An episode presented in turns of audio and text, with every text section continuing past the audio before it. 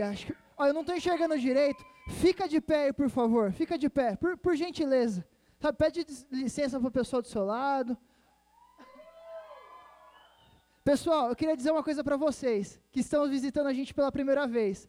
Por muito tempo, a gente ora pela vida de vocês. Sabe, por muito tempo, jovens e jovens oram todos os dias por vocês, para que você pudesse estar aqui nessa noite. E é uma alegria muito grande para a gente receber aqui. Então, eu acredito, está preparado aí? Eu acredito que os jovens querem fazer uma coisa com vocês. Segura aí. Três, oh, peraí. Dois, um, atacar!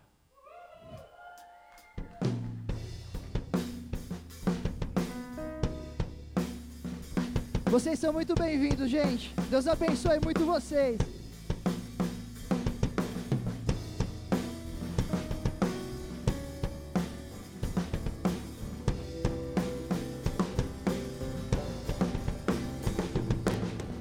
Glória a Deus.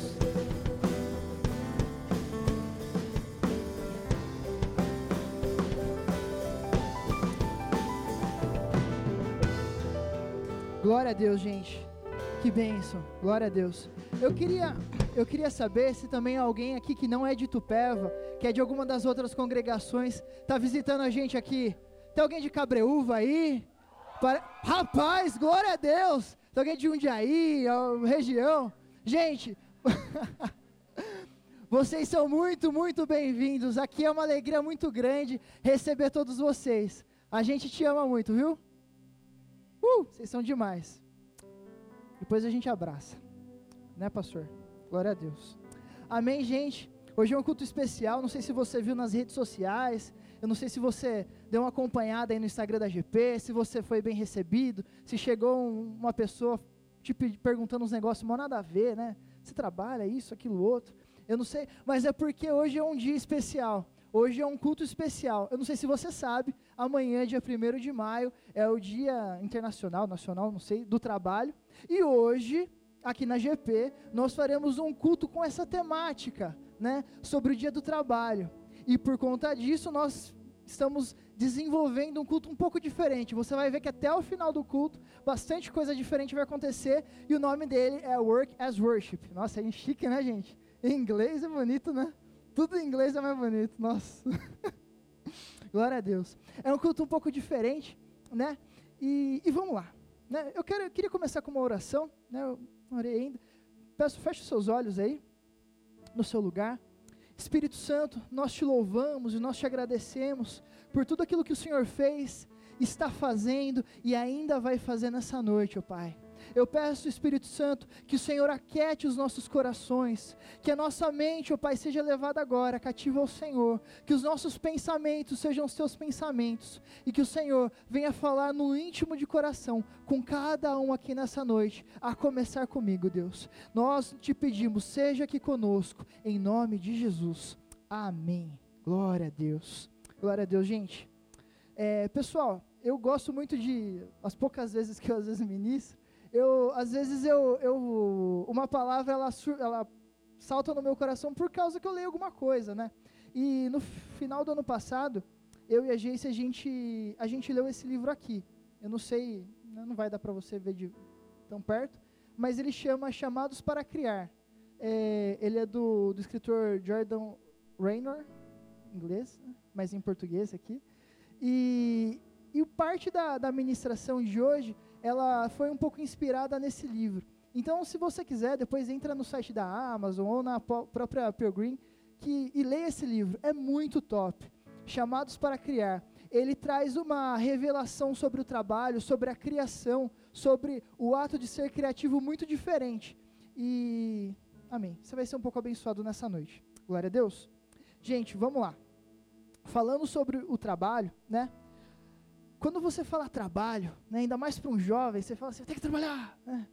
às vezes assim tem uma conotação um pouco pesada, né, pastor? Às vezes você fala assim, trabalho, você fala para o Ítalo, Ítalo, você tem que trabalhar. Né? Você já, ó, já entregou aqui. O jovem, ou qualquer pessoa, quando pensa um pouco de trabalho, às vezes ela tem uma conotação um pouco, um pouco ruim, né? Quem nunca falou assim, nossa, misericórdia, hoje é segunda-feira, né? Odeio segunda-feira. Quem nunca pensou isso aqui? Você vai me deixar mentir sozinho? Eu nunca. Quem nunca pensou isso aqui? Nossa, hoje é segunda-feira, tem que ir para o trabalho, né? Ou quem nunca pensou assim, miserável do Adão, né? Porque se eu estou trabalhando aqui, se eu tenho que encarar esse meu chefe, é a culpa daquele abençoado, daquele Adão que comeu a fruta. Né? Quem nunca pensou isso? Né? Quem nunca pensou, tem algumas pessoas que são um pouco mais assim, ligadas assim, um pouco mais espirituais que eu.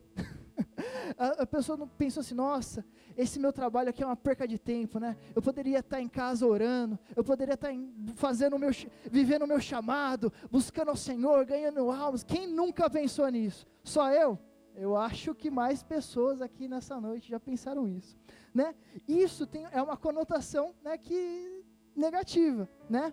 E mas é que acontece, quando a gente olha para o trabalho dessa forma, quando a gente enxerga o trabalho dessa ótica, nós acabamos vivendo é, o, o, o trabalho de uma forma de uma forma diferente da que Deus projetou. Ô pastor, valeu. Quando a gente, a gente olha para o chamado dessa forma, a gente não entende o real significado do trabalho. E eu quero discorrer, hoje aqui nessa noite um pouco do real significado do trabalho, aquilo que o Senhor tem para a sua vida, aquilo que o Senhor tem para a sua semana, de segunda a sexta, às vezes sábado, às vezes domingo, feriado. Amém? O qual é o significado da palavra trabalho? Qual é o significado da palavra trabalho? Trabalho, eu vou falar para você, nada mais é do que resolver problemas. Todo mundo que trabalha resolve BO. A Letícia trabalha resolve o BO de um monte de mãe que tem um monte de filho que não sabe nada da vida. Ela vai lá e ensina aqueles, aqueles alunos né, a, a, a ler, a escrever. Né? Todo tipo de trabalho serve para resolver alguma coisa. Todo tipo de criação serve para resolver alguma coisa. Por exemplo, não existia, não, não se escrevia nada. Né? Aí se inventou o papel. Para que, que se inventou a folha de papel? Para registrar documentos, cartas, livros, histórias, cartas de amor, né? Para que, que foi inventada a caneta esferográfica, né? A caneta Bic, né? Por quê? Porque antigamente era uma pena com a tinta. Aí você pegava, esbarrava na tinta que nem eu esbarrei aqui na, na garrafinha e aí sujava tudo o papel. Aí alguém falou assim: "Vou inventar uma caneta esferográfica". A tinta fica dentro assim. E foi uma baita de uma resolução. Foi uma baita de um avivamento, porque resolveu um problema né? Toda grande criação, um smartphone, nossa, que baita de uma criação, ela resolve um problema gigantesco. O que? Comunicação. Certo? Grandes empresas, elas só são grandes porque elas resolvem grandes problemas. Né? Uma vez eu quis comprar um livro, né? Tava na pandemia, e aí eu falei, como eu vou comprar um livro, né? Aí eu falei assim, hum, eu pago a Amazon Prime Video.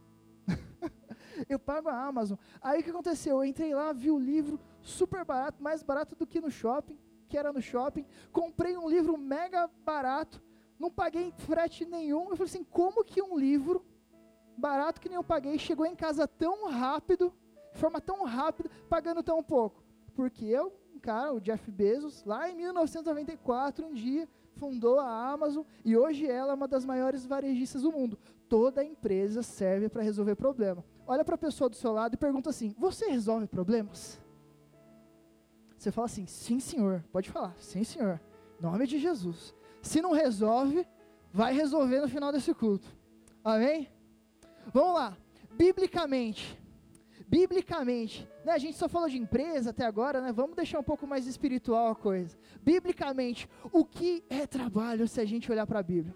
Eu quero que você, com muita empolgação, com muita alegria, abra sua Bíblia no livro de Gênesis, capítulo 1, versículo 1 começar em Gênesis para falar de trabalho, nada a ver, né? Oh, olhou para mim pensando isso, nada a ver, Fábio. É, vamos ver. Ó, vamos ver. Gênesis 1:1. Eu quero eu quero brifar antes aqui com vocês. Biblicamente, Deus ele demonstrou para a gente o que é trabalho, fazendo uma coisa muito massa, trabalhando. Isso. Ele mostrou algo fazendo muito massa transformando o caos em ordem. Deus, eu, eu vou ler aqui com vocês para parecer que não, é, não foi eu que falei. Gênesis 1, 1. Eu vou ler na, na NVI, tá bom? No princípio, Deus criou os céus e a terra. A Bíblia fala assim, ó, pega aqui. A terra era sem forma e vazia.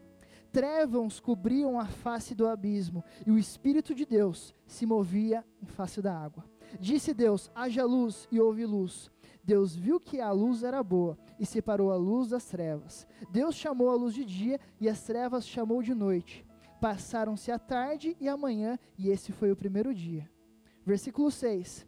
Depois disse Deus: haja entre águas um firmamento que separe águas de águas. Então Deus fez o firmamento e separou as águas que ficam embaixo do firmamento das águas que ficam em cima. E assim foi. Ao firmamento Deus chamou o céu. Passaram-se a tarde e a manhã, e esse foi o segundo dia. Até aí. Se a gente ler Gênesis 1 inteiro, a gente vai ver como Deus criou, ele manipulou algo que era completamente caótico e transformou em algo completamente abençoado. Ali em Gênesis versículo 2, a Bíblia fala assim: a terra era sem forma e vazia. Imagina algo sem forma e vazia. É isso. A terra era isso. E era um aglomerado de nada com nada e cheio de água. A Bíblia fala que o Espírito pairava na face das águas. Aí Deus ele falou assim: vou fazer algo muito massa. Ele criou um monte de, de, de, de, de estrelas nos céus e essas estrelas elas emanavam luz sobre a terra, luz e calor. E aí através dessas luzes, Deus ele ordenou dia e noite. Ele fez o que? Era só trevas, mas depois da mão de Deus virou dia e noite. Ele colocou o que? Paz no caos. Depois ele falou assim: Eu vou fazer mais. Já tem o sol lá, vamos esquentar o negócio. Aí que ele fez? Você viu isso em física, lógico, né? os três estados da matéria, sólido, líquido e gasoso. Aí o calor sobre a água, ela gerou um efeito químico muito massa, e parte da água subiu sobre o fundamento, e outra parte ficou na parte de baixo. E aí, Deus, ele estabeleceu os vários é, estados físicos da matéria e da água. Estabeleceu parte da água nos céus, parte da água abaixo da terra. Com isso, a terra se aflorou, veio terra seca e a vida versículo após versículo, começou a ser iniciada.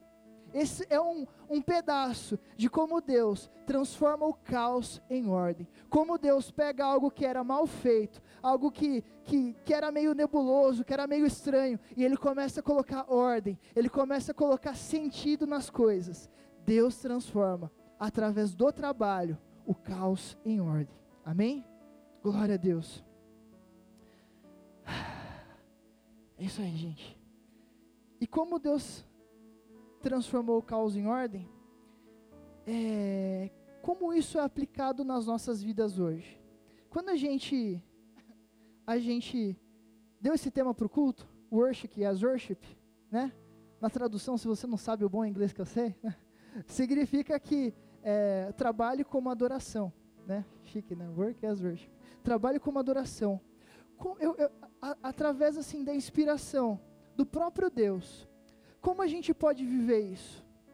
Sabe, quando a gente imita Jesus, quando a gente imita ao Senhor, a Deus, a gente o adora.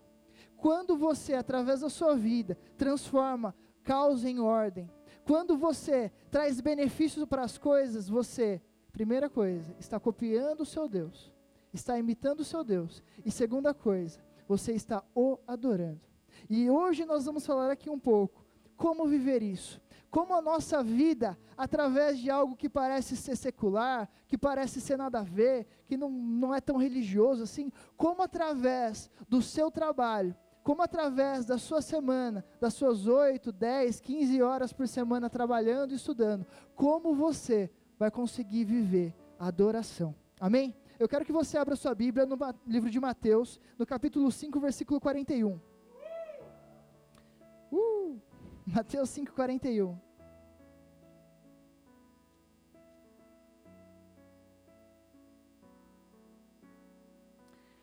E nós vamos falar sobre três aspectos de como adorar ao Senhor através do nosso trabalho. Em Mateus 5,41, diz o seguinte: se alguém, se alguém o forçar a caminhar com ele uma milha, vá com ele duas. E a primeira coisa que eu quero falar para você é: viva o princípio da segunda milha. O princípio da segunda milha é algo muito massa. O princípio da segunda milha é algo, em primeiro lugar, extremamente bíblico. E ele se baseia em, em faça além do que te pediram. O princípio da segunda milha, ele pode ser estabelecido para todas as áreas da sua vida. E ele significa, faça mais do que te foi proposto. O princípio da segunda milha, você pode viver em todas as áreas da sua vida. Eu vou te dar um exemplo. No seu trabalho, você tem um chefe maravilhoso, assim como o meu, né? Lindo, tem até o mesmo nome que, que eu. e aí o seu chefe chega e fala assim, Jeff, não, Jefferson não tem mais chefe. Né? Ele é o chefe dele. Nem Andressa. Andressa é a chefe também. Deixa eu ver aqui. Jace, Jace tem chefe. Eu quero que você faça esse projeto aqui. Andar a segunda milha não é assim, tá bom, né? Vamos fazer. Faz daquele jeito, faz nas coxas, né? Faz tudo. Não, fazer a segunda, andar, é, viver no princípio da segunda milha é quando a Jace recebe um trabalho. Olha, Jace, faça tal projeto. Ela faz, em primeiro lugar, muito bem feito. Ela faz, em segundo lugar, muito rápido. Em terceiro, muito detalhado, sabe? Com todos os aspectos executivos ali do projeto. Quando você, dentro do seu trabalho, vive o princípio da segunda milha, você faz mais do que te foi pedido. Sabe, olha, chega para você, seu gerente, ó, tira essa caixa, coloca aqui. Sabe, você já, você nem precisa, nem precisa que alguém te peça. Você já olha, chega do trabalho, olha para o cenário, você já enxerga tudo que precisa ser feito. Viver o princípio da segunda milha é quando você entende no seu, na sua mente, no seu coração, que você é proativo, você pode fazer mais, você pode fazer muito mais do que posso te pedir. Não só no trabalho. O princípio da segunda milha, ela pode ser vivida nos seus estudos, né? Passa o professor, ah, pessoal, tem prova, né? Aí você deixa para estudar na última hora. Isso é o princípio da segunda milha? Sim ou não? Sim ou não? Fala Jeová, né? Muita gente aqui, pastor, que está meio assim no ensino médio, não falou não para não se comprometer. Eu senti isso, tá? Vou falar a verdade. Mas o princípio da segunda milha nos seus estudos é quando você, você não precisa ser o nerd da sala. Olha só, né? Nem faz educação física, fica jogando xadrez igual o Lucas, né? Não, você quando vive o princípio da segunda milha, cara, você só é esforçado. Você não precisa ser o nerd tapado, né, que nem eu. você não precisa ser o nerdão, mas você precisa ser o mais esforçado. Você precisa ser o mais interessado. Você precisa estar tá ali, olha, nossa, eu não entendi, tenho dúvida, vou tirar dúvida com o professor, vou tirar dúvida com, com com o colega, viver o princípio da segunda milha em todos os locais. Aqui no ministério, aqui na igreja, pastor, como que vive o princípio da segunda milha? Né? Ó, ó, viu, viu, viu, Biel? Tá precisando de alguém na, no louvor? Tá precisando de alguém na comunicação? Viu? Julião, tá precisando de alguém na assistência aqui? O princípio da segunda milha é quando você dá o primeiro passo. Você quer fazer mais do que, do que, te, do que te pedem. Ó, eu vou falar uma coisa para você. Se você está nessa igreja há mais de seis meses ou há um ano, eu não quero te falar, não quero te colocar peso. Mas se você está há, há, mais de seis meses ou há mais de um ano e nunca se envolveu em nenhum ministério, nunca se envolveu em nenhuma vigília, nenhuma torre de oração, nada com o seu setor, desculpa. Mas eu acho que você não está vivendo o princípio da segunda milha aqui nesse ministério, tá? Viva lá na sua igreja, Viva lá na sua célula, viva o princípio da segunda milha. Vê um problema, vai lá e resolve. Não espera falar assim: "Nossa, ó Julião, tá frio, né? Vamos diminuir o ventilador". Não tá frio, tá, Júlio? Deixa assim. Mas, nossa, tá frio, né? Não, seja proativo. Vai lá, nosso som tá ruim hoje, né? Meu, vem tocar. Meu, vai lá ajudar no som. Fala, Jeová. Fala, Jeová. Nossa. Viva o princípio da segunda milha em todas as áreas da sua vida. Amém ou não amém? Glória a Deus. Vamos para o próximo ponto que eu já bati muito. Amém? Eu quero ler aqui Colossenses, não precisa abrir, mas eu vou colocar aqui Colossenses 3, 23 e 24. Em Colossenses 3, 23 e 24, a Bíblia diz assim: Tudo o que fizerem, façam de todo o coração, como para o Senhor e não para homens, sabendo que receberão do Senhor a recompensa da herança. É a Cristo, o Senhor, quem vocês estão sem, é, servindo. Se você quer viver uma vida de adoração, você precisa entender que não é porque você não trabalha com um religioso, não é porque você não trabalha na igreja, não é porque você não está ministrando na igreja, servindo no ministério, que você não está adorando o Senhor. Quando você trabalha como adoração, quando você vive esse, esse princípio, tudo o que você faz adora o Senhor. Se você limpa uma, limpa uma prateleira no seu trabalho, você está adorando o Senhor. Por quê? Porque você não faz como se fosse para o seu chefe. Você não faz para cair o salário na sua conta bancária no final do mês. Você faz tudo, a Bíblia diz, tudo como se fosse para o Senhor. Isso é limpar, projetar, estudar, tudo. Fala assim comigo, tudo. Você sabe o que, que na Bíblia, no grego, significa tudo? Tudo. É isso mesmo. Tudo. Faça como se fosse para o Senhor. Amém? E eu queria falar uma coisa para você. Talvez você pergunte assim, Fábio, como eu sei se o meu trabalho pode glorificar a Deus? Né? Se eu posso adorar a Deus? De duas formas. A primeira delas é se o seu trabalho de alguma forma glorifica o nome do Senhor. Deixa eu te perguntar uma coisa. Uma prateleira bem limpa, sabe? bem arrumada, bem ordenada. Lá, Andressa, você, né? Uma prateleira bem arrumada. Você acha que Deus se agrada disso ou não? Sim ou não? Ele deseja? Deixa eu perguntar, vou mais profundo, vou descer um lance aqui. Você acha que o seu quarto arrumado, aleluia, ele glorifica o nome de Deus, sim ou não? Porque eu acho que a sua mãe, quando vê o seu quarto desarrumado, ela não sente a paz de Deus. Né? Eu acho. Ela pode me falar, olha, Fábio, não. Depois ela pode me, me repreender, mas eu acho que ela não sente paz. Tudo o que você fazer, que glorifique ao Senhor Jesus. Segundo ponto. Como o meu trabalho pode adorar ao Senhor? Quando eu sirvo as pessoas. Se o seu trabalho de alguma forma serve e resolve o problema de alguém, o seu trabalho serve para adorar o Senhor. Se o, teu, se, o, se o teu trabalho de alguma forma não serve para ajudar alguém, ele não está tá adorando ao Senhor. Como assim, Fábio? Se você até usa alguma boa habilidade, mas para enganar alguém, sabe? Para criar um monte de pirâmide maldita financeira, né? Se você usa o seu trabalho para enganar o seu próximo e trazer prejuízo, seja por uma pessoa, seja por uma cultura, por uma sociedade, ele não está glorificando o nome do Senhor. Mas, se o seu trabalho ajuda, corrobora, alicerça alguém, dá firmamento, dá suporte para alguém, ele está adorando a Deus. Eu, eu recebi essa pergunta no Instagram e desculpa quem perguntou, eu não respondi, estou respondendo agora, tá? Deus abençoe. Mó chique, né? Teve caixinha de pergunta, né? Desculpa por não ter respondido todas, mas meu tempo estava osso. Amém? Eu quero que só você entenda uma coisa. Cristo, ele precisa ser conhecido no seu trabalho. Não é porque você não trabalha aqui dentro da igreja, não é porque você não trabalha em algo religioso diariamente, que está tudo certo.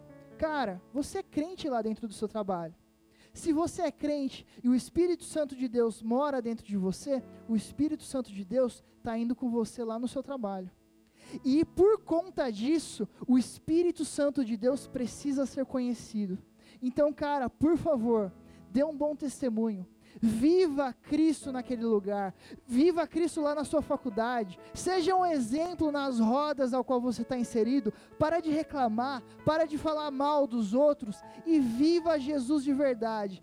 Porque quando você viver Jesus de verdade, as pessoas vão falar assim: nossa, a Carol é diferente, né? Mas o que acontece com ela? Ela não reclama, ela não fala mal de ninguém, né? Aí vão ver: nossa, ela é evangélica. Vai naquela igreja grande lá de Tupéva, né? E pouco a pouco a cultura do céu vai sendo estabelecida lá no emprego dela.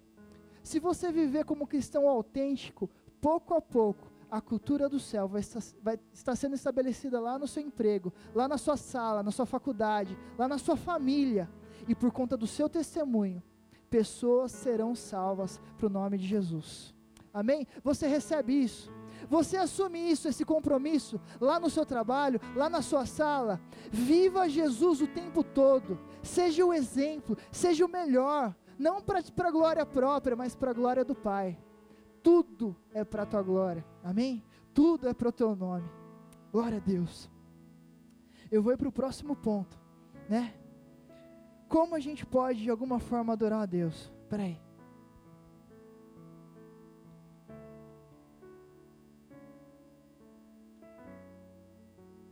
Uma terceira forma que a gente pode adorar a Deus é vivendo a sua vocação, vivendo a minha vocação.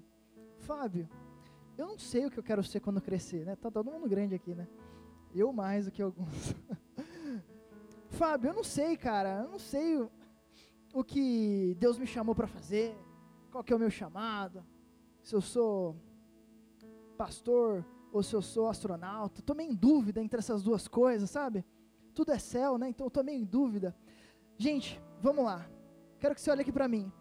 Todo, a gente não vai ler, mas Mateus capítulo 25, versículo 14, começa a história do, dos talentos. Alguém aqui não conhece a história dos talentos? Amém, você conhece. Glória a Deus. Tem a história dos talentos. Chegou um senhor, ele, ele deu para um cinco talentos, para outro deu dois e para outro deu um. Você conhece muito bem a história. Trazendo o contexto dessa história, eu quero que você entenda uma coisa. Você vive o propósito de Deus, você adora ao Senhor quando você vive a sua vocação. Mas assim, o que é vocação? Vocação é o seu talento. Cara, todo mundo que está aqui, não tem nenhuma pessoa, nenhuma, nenhuma, eu tenho absoluta, absoluta certeza. Todo mundo que está aqui tem o talento para alguma coisa. Cara, ser bom em uma coisa é impossível. A Bíblia fala que para um deu cinco, para outro deu dois e para outro deu um. A Bíblia fala que todo mundo ganhou seu talento. Então todo mundo aqui, até eu, que sou mais lerdinho, todo mundo aqui tem um talento. Sabe? Às vezes você pode falar assim: Nossa, mano, eu sou bom em matemática. Uau, glória a Deus, é nós. Às vezes você pode falar assim: Nossa, eu sou bom em português, né? Seu mané, eu não sou. Minha professora de português, desculpa, mas eu tenho meio trauma. Eu olhava assim, sabe? Ah, eu travava, né? Meio tenso. Mas talvez você seja bom de português, você escreva muito bem, né? Talvez você saiba tocar um instrumento muito legal, talvez você saiba cantar, né? Melhor que eu, glória a Deus. Você saiba pregar. Cara, você sabe fazer alguma coisa. E sabe como você adora a Deus? Fazendo aquilo que você sabe fazer. Nossa, que difícil, cara. Nossa. É muito fácil. Você sabe alguma coisa. Você sabe alguma coisa. Mano, mas eu sei tão pouco essa coisa. É, mas você sabe uma coisa. E você adora a Deus quando você vive isso. Sabe quando você não adora a Deus? Quando você decide viver a vocação do outro e não a sua. Quando você faz isso, você não adora a Deus. Vou contar uma história muito básica, muito rapidinho. Era uma vez uma mãe, ela tinha dois filhos. Quantos filhos? Dois filhos. Os dois, né? Pré-faculdade e tal, aquele negócio, vou fazer um intercâmbio, né? Vou fazer um intercâmbio. Aí o que aconteceu? Um ia, quis fazer, mãe, eu vou no intercâmbio pro Havaí, tá? Beleza. A mãe tinha dinheiro, tá, gente? É uma história fictícia, tá? Tá entendendo? Então, um, vou fazer intercâmbio no Havaí. E o outro gostava de frio. Mãe, vou fazer intercâmbio no Alasca, né? Nossa, que diferença. Aí que tá. A mãe foi lá, preparou a mala dos dois filhos, né? Imagina a mala do que vai se, las se lascar lá no Alasca né? Cheio de cachecol, blusa, uma, duas, três mil peles, né? Todo aquele negócio. E o rapaz que ia para o Havaí, sim, era uma havaiana, era uma bermudinha aqui, floridinha ainda, né? Para postar foto no Instagram. E umas camisas de taquetel. Era isso. Parecia o aí. Brincadeira. é nóis. Aí o que aconteceu? Foi lá, né? Foram viajar, foram os dois no mesmo dia, né? Só que o que aconteceu? Trocaram a mala, pastor. Você acredita? Um pegou a mala do outro. Aí o que aconteceu? Chegou lá o cara do Havaí, abriu a mala, se lascou. Nossa, blusas e cachecóis e calças grossas. Aí foi o cara lá do Alasca, né? Ai, deixa eu pegar, tu veio com fio, né? Deixa eu pegar uma. Aí abriu a mala, era só tanguinha e chinela havaiana. Sim, gente, a história termina aqui. A moral da história. Quando você decide é, usar a mala do seu amigo, do seu colega, você morre. O cara lá no Alasca, com bermudinha e camisa de tactel, vai morrer de frio. Né, não tem como, é hipotermia de cara. O cara lá no Havaí, cheio de blusa, ou ele anda pelado, acho que não, mas a historinha aqui, ele ia morrer de calor. Nossa, pensou indo para a praia, né, cheio de blusa, né, cheio de calça, parecia da Assembleia. Brincadeira. Eu quero que você entenda uma coisa, gente. Brincadeira, brincadeira. Ó, oh, brincadeira, tá, gente? Sou piadista, brincadeira. Eu quero que você entenda uma coisa. Você só vai adorar a Deus quando você usar a mala que Deus te deu.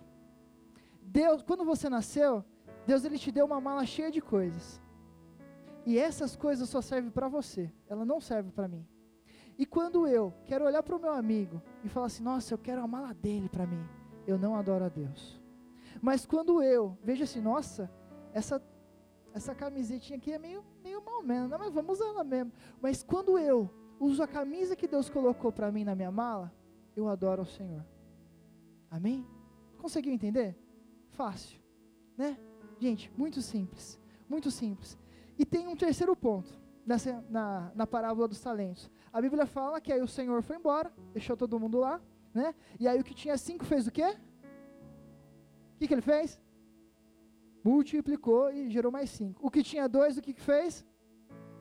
Multiplicou e gerou mais dois. Mercado financeiro, o cara era trader, mano, era trader.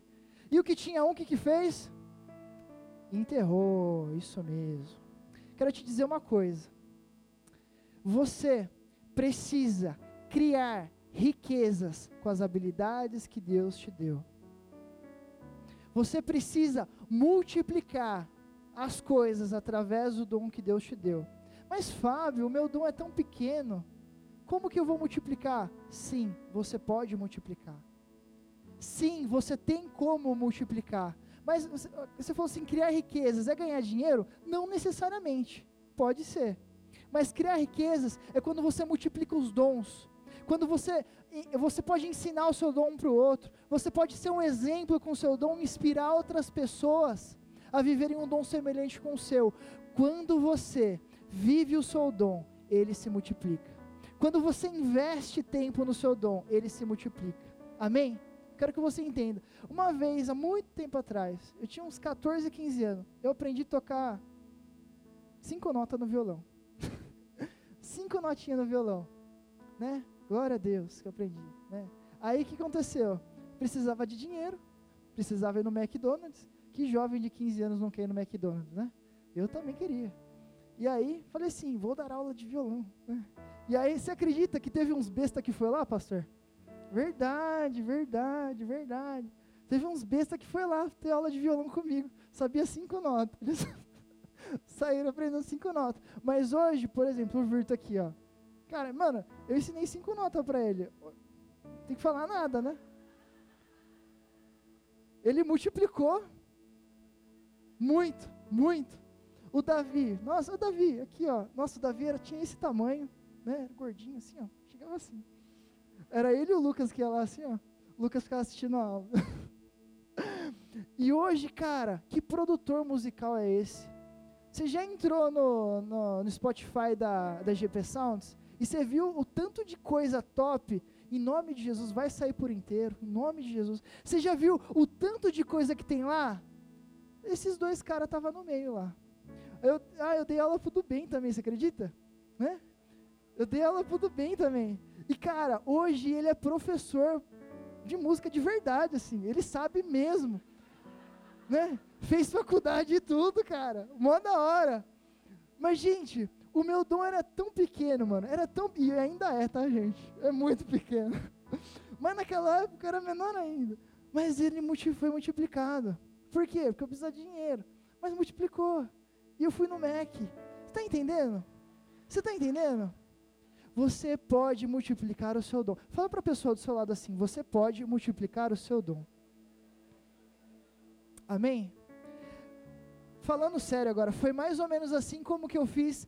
É, eu, acho que eu não me apresentei, desculpa, meu nome é Fábio, sou, sou engenheiro civil, nossa, que chique.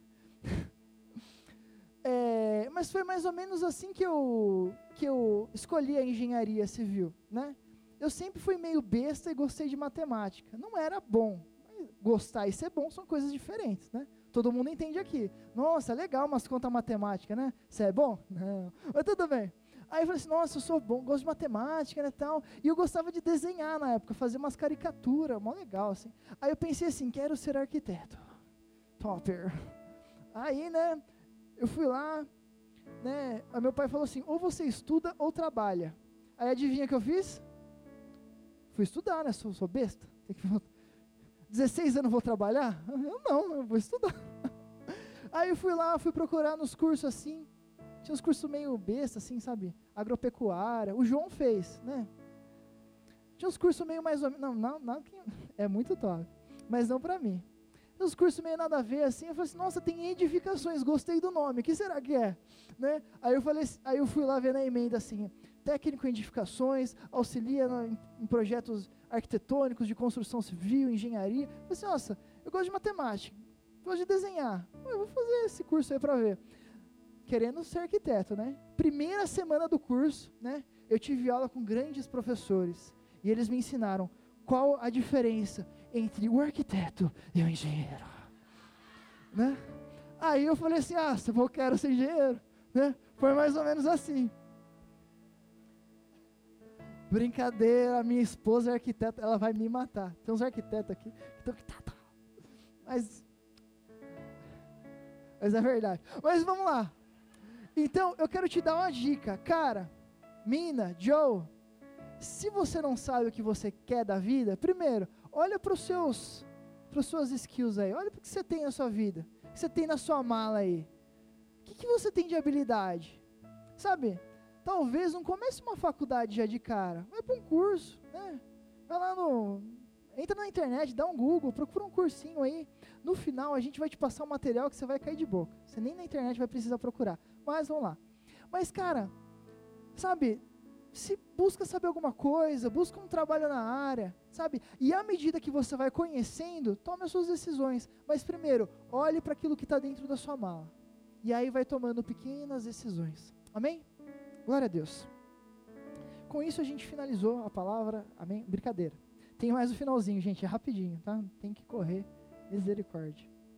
Gente, é indo para a parte final. Todo trabalho, ele adora ao Senhor. Você conseguiu entender que todo trabalho pode adorar ao Senhor?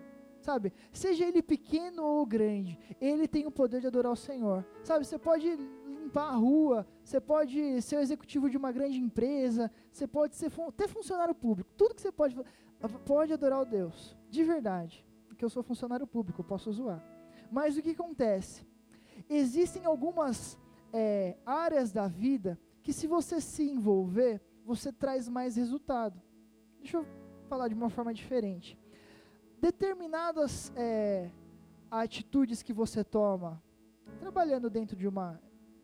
Limpando a rua, você vai atingir certos tipos de pessoas, né, em um certo grau de influência. Mas se você for presidente de uma nação, as suas decisões elas têm, têm é, um impacto diferente. Você conseguiu entender? Cara, eu tenho para comigo que o Senhor, Ele tem levantado uma geração que entende o propósito do trabalho, que não só trabalha por trabalhar, que não só trabalha para pagar conta, que não só trabalha porque todo mundo faz. Eu creio que o Senhor tem levantado uma geração que trabalha intencionalmente. Eu creio que o Senhor está levantando nessa noite aqui uma geração que o trabalho irá influenciar multidões e multidões de pessoas. Eu creio que o Senhor tem levantado aqui uma geração que, através do fruto do próprio trabalho, terá o poder de mudar esferas sociais, a desigualdade, o pecado instaurado no mundo. E tem algumas coisas, cara, que você pode fazer. Algumas coisas que você pode fazer para conquistar isso. Você não precisa abrir. Lá em Provérbios, no capítulo 22, no versículo 28. Provérbios 22, 28. Põe aí, Léo, rapidinho, que eu não marquei aqui. Não mude de lugar. Não, esse aqui não. Espera aí. Desculpa aí, gente. É 29, desculpa, marquei errado. Você já observou um homem habilidoso em seu trabalho? Será promovido ao serviço real e não trabalhará para a gente obscura. Cara, sabe o que a Bíblia fala? Se você faz o seu serviço bem feito, sabe, Fábio, eu limpo a prateleira, mas se você faz o seu serviço muito bem feito, cara, você vai ser promovido. Você vai chegar a um cargo de gerência. Você vai ser promovido no seu trabalho ou para outros trabalhos. A, a, a riqueza do versículo aqui não está no que, mas ele está em como você faz. Então, mano, por favor, viva esse versículo, faça o seu trabalho bem feito. Tudo que você botar a mão resolve, faz para valer, porque se você fazer isso, você vai viver a promessa desse versículo. Você toma posse? Amém? Lá em Provérbios, no capítulo 18, no versículo 15, eu vou ler aqui na versão RC diz o seguinte: O coração do sábio adquire o conhecimento, e o ouvido dos sábios busca a ciência. Cara, uma coisa que eu tenho para falar para você, por favor, busque entendimento, busque conhecimento. Não, Fábio, mas eu não quero fazer faculdade. Cara, eu não estou falando que você deve ou não fazer uma faculdade, um mestrado, um doutorado. Não estou falando isso. Mas eu estou falando que você precisa buscar conhecimento. Se você é sábio, se você quer ser um homem de influência onde você está, seja empreendendo, seja fazendo o que for, por favor, busque conhecimento, porque o conhecimento que tem na sua cachola não é suficiente para atingir grandes pessoas. Sabe, o conhecimento que tem aí dentro talvez seja bom, mas não é o suficiente para mudar o mundo não é o suficiente. Então, por favor, busque conhecimento. Cara, faça faculdade, sim, faça mestrado, faça doutorado, faça curso, especialização, converse com pessoas mais inteligentes que você, que estão no mercado há mais tempo, mas por favor, busque conhecimento. Porque quando você busca conhecimento, portas são abertas. Quando você busca conhecimento, não é um título lá no, no, seu currículo. Quando você busca conhecimento, você sabe resolver coisas ou mais rápido ou melhor.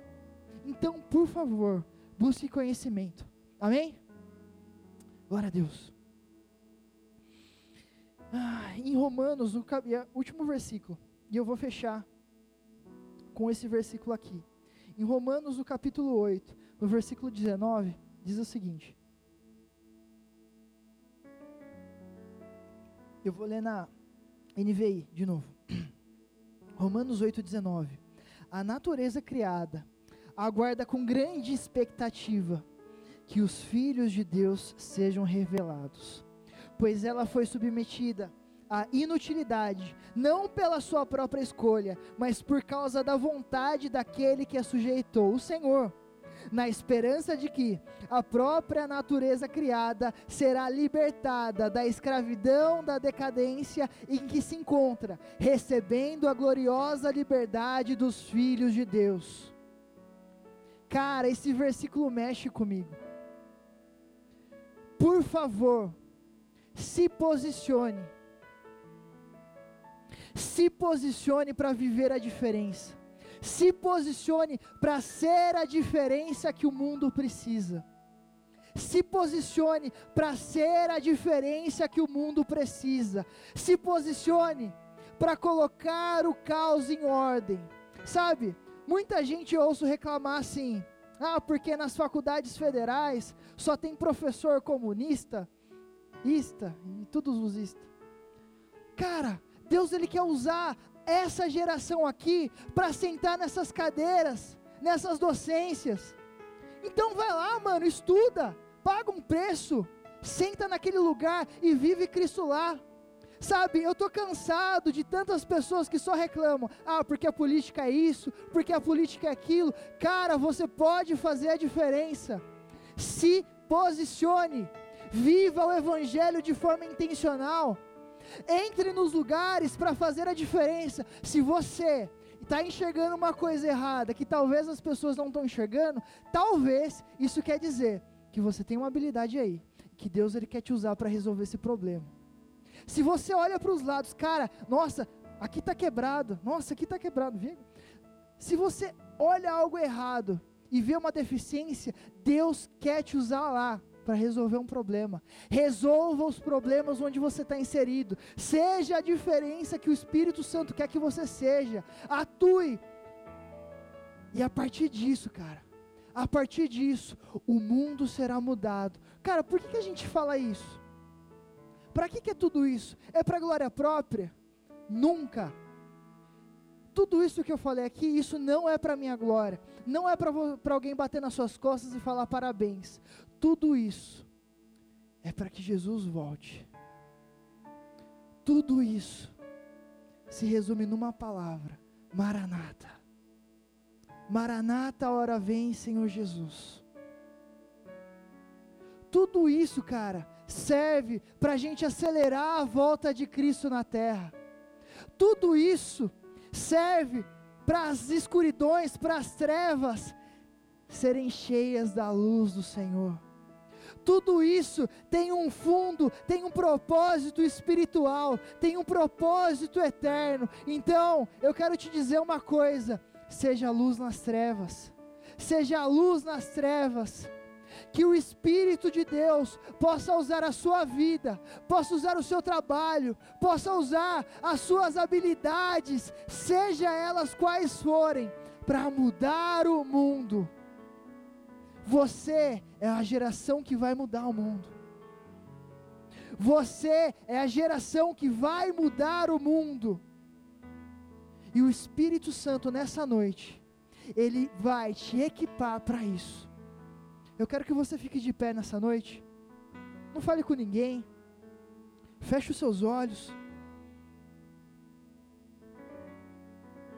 Se possível, diminui um pouco a luz aqui, por favor.